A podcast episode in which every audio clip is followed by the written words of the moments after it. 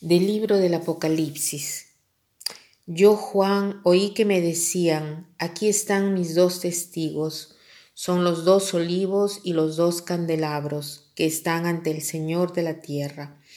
Si alguno quiere hacerles daño, su boca echará fuego que devorará a sus enemigos. Así, el que intente hacerles daño morirá sin remedio.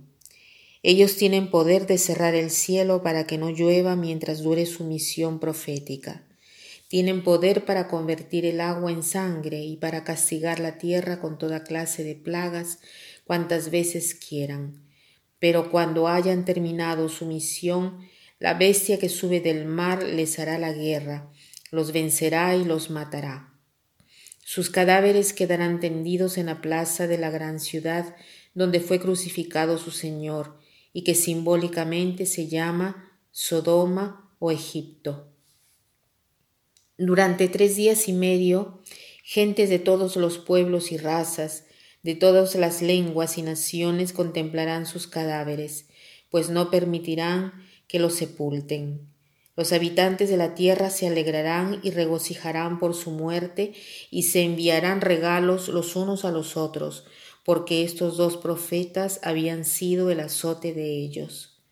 Pero después de los tres días y medio, un espíritu de vida, enviado por Dios, entrará en ellos.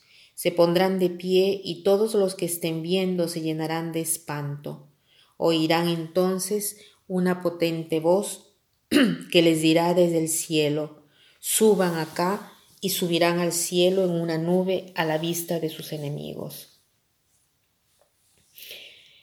Como les decía ayer, en estos días quisiera comentar con ustedes el libro del Apocalipsis, que es un libro muy difícil de entender porque está lleno de símbolos, pero son símbolos que a nosotros nos dice muy poco, ya sea porque vivimos en una cultura diversa, en una civilización occidental, ya sea porque vivimos a una distancia de muchos siglos desde cuando ha sido escrito todo esto.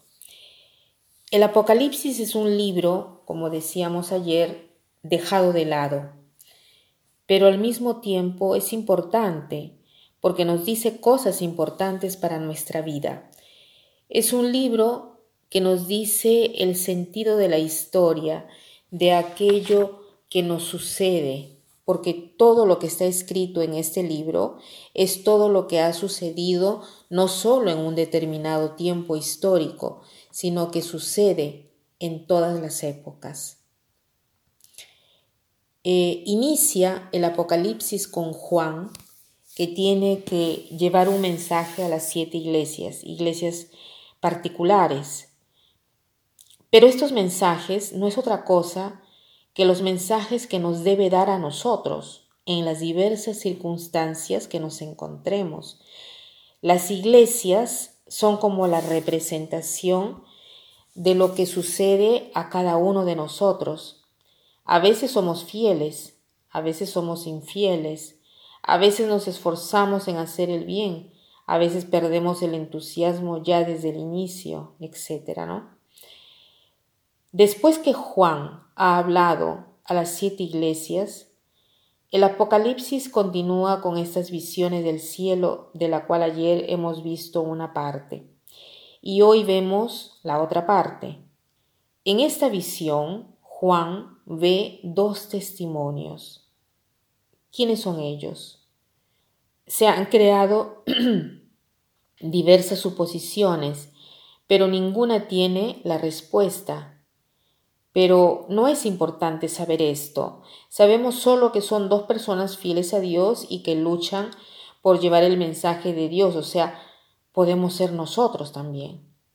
Y estos parecen ser que han vencido el mal, porque al final los matan, ¿no? Pero después, ¿qué cosa dice? Que resucitan. O sea, quiere decir que el mal no vence jamás más arriba dice, los habitantes de la tierra se alegrarán y regocijarán por su muerte y se enviarán regalos los unos a los otros, porque estos dos profetas habían sido el azote de ellos.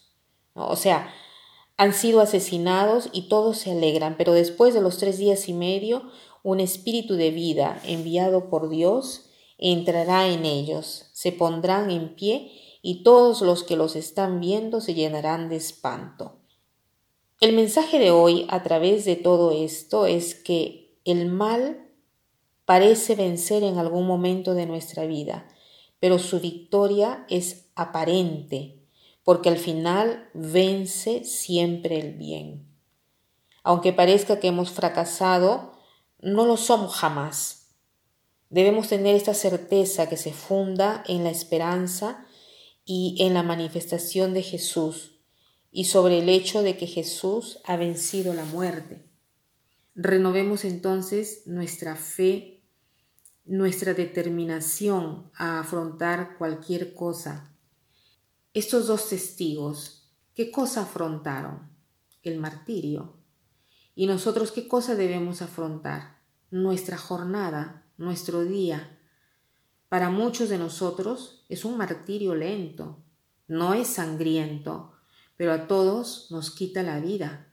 O sea, se puede decir que para todos nosotros eh, afrontamos cada día el martirio, afrontamos una muerte, una muerte que podemos abrazar en el sentido de que podemos ofrecer lo que hagamos el día de hoy. Entonces, hoy que iniciamos el día con la palabra, digamos, Señor, yo quiero vivir bien este día quién sabe qué cosas sucederán.